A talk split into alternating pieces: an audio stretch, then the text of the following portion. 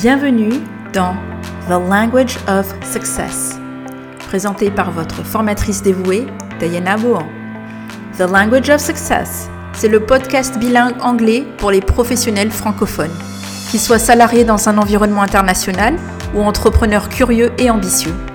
Ma mission dans ce podcast Accompagner, inspirer et éduquer toutes celles et tous ceux qui souhaitent partager leur expertise et leurs valeurs en anglais aussi efficacement qu'ils le font en français.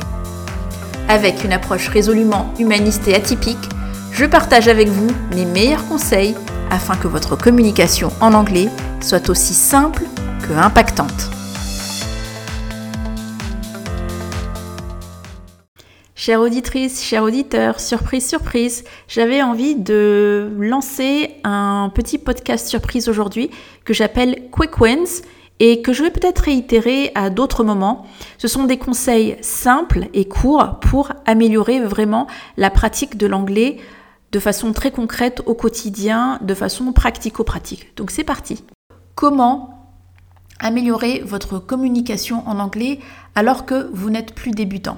Donc, vous n'êtes plus débutant et vous vous rendez compte que vous n'êtes toujours pas à l'aise pour communiquer en anglais. Cela est très probablement dû au fait que vous avez encore tendance à traduire littéralement et directement du français vers l'anglais. Et du coup, ça vous bloque. Donc comment solutionner cela? Parce que la réalité, c'est que les phrases que vous produisez, elles sont parfois un petit peu lourdes, maladroites et inefficaces ultimement dans le message que vous souhaitez communiquer. Premier conseil que je peux vous donner, c'est de faire des phrases simples.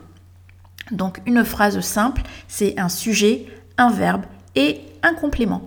Ensuite, si vous avez envie d'améliorer un petit peu la phrase, vous pouvez faire adjectif, sujet, verbe, complément. Et puis le niveau au-dessus, adjectif, sujet, verbe, adverbe, complément. Et on monte encore d'un cran ensuite avec adjectif, sujet, verbe, adverbe, complément et phrase ou clause dépendante. Donc, si vous ne maîtrisez pas le, niveau le plus élevé, faites des phrases simples qui vont retranscrire votre idée. C'est l'idée qui compte, ce n'est pas le mot. Et il ne faut pas hésiter, hésiter à, euh, comme on dit en anglais, think outside of the box. Donc ne pas penser euh, quel est le mot exact euh, en anglais qui signifie ce mot français auquel je pense, c'est quelle est l'idée, le concept derrière ce que je veux exprimer. Deuxième conseil que je vous donne, c'est celui de vraiment travailler la prononciation et l'énonciation et l'articulation. C'est important pour être intelligible et compréhensible par votre interlocuteur. Donc à partir du moment où vous voulez vous exprimer, il est important de euh, mettre le bon ton, la bonne intonation euh, et l'accent tonique au niveau du mot. Et donc ça, ça se travaille évidemment en ayant entendu euh, une personne qui a une bonne prononciation, pas forcément un accent natif, mais une bonne prononciation, en tout cas prononcer le mot que vous souhaitez vous-même utiliser. Mon troisième conseil, c'est celui de jouer avec cette chose qui parfois est source d'angoisse pour euh, les non-anglophones, c'est les silences et les pauses. En fait, vous pouvez complètement l'utiliser à votre avantage. Comment?